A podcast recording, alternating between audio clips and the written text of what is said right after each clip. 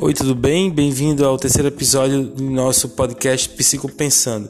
E hoje a gente vai pensar sobre algo que acompanha a gente por toda a vida, que são os momentos de perda. Na verdade, a gente já nasce perdendo.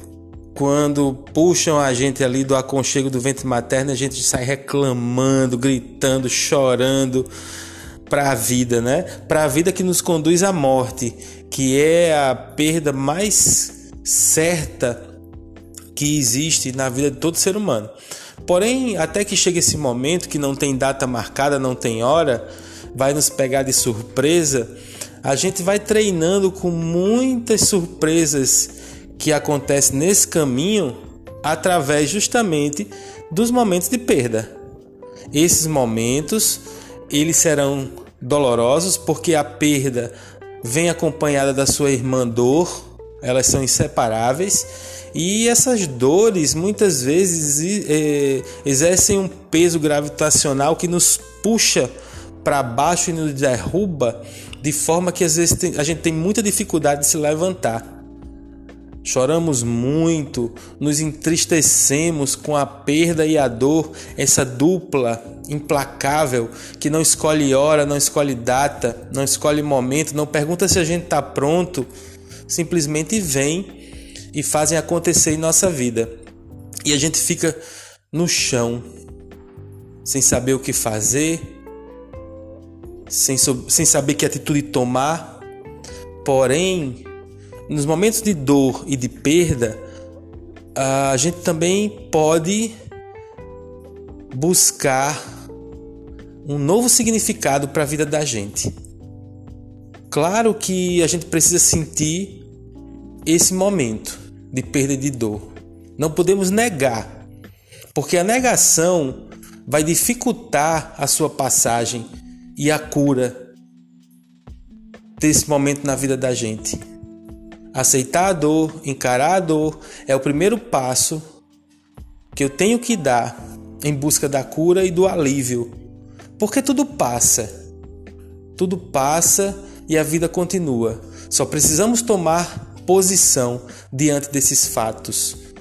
Podemos perder objetos, coisas, podemos perder pessoas, mas sempre para lembrar que somos passageiros, que não somos eternos que ninguém é de ninguém, que você não é posse de ninguém, que ninguém é posse sua, que tudo é efêmero diante da grandiosidade da vida. O que vai importar é o que fazemos na vida, o legado que podemos deixar, a herança, as boas lembranças, aquela saudade saudável que vai passar por cima da saudade da dor. A saudade que trazem as boas lembranças.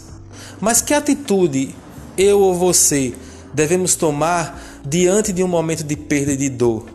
Primeiro, como eu falei, a aceitação. Depois, a decisão de voltar a caminhar e superar essa gravidade da perda e da dor que nos puxa para baixo. No início não será fácil. Ninguém está aqui para dizer que será. Mas tudo é uma questão de caminhada. No início vai pesar a alma, vai pesar o corpo, mas será preciso dar pequenos passos, ter força de vontade, mesmo diante da dor. E os pequenos passos vão acontecer, depois os passos medianos, os passos largos a caminhada lenta, começa a acelerar e daqui a pouco a gente está correndo novamente, mais fortes, dependendo da decisão que vamos tomar.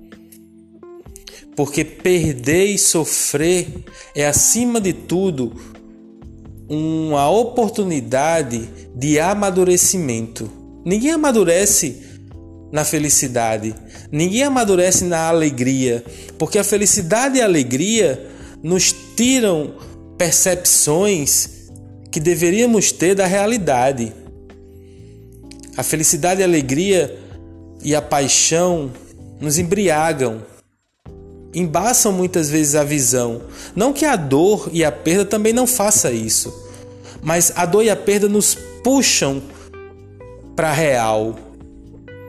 Nos fazem lembrar o quanto somos passageiros e não eternos e o quanto somos insignificantes e impotentes diante de alguns fatos da vida. Mas perder também pode, como eu já falei, ser uma grande oportunidade de transformação e de mudança na minha e na sua vida. Um grande abraço e até o nosso próximo podcast.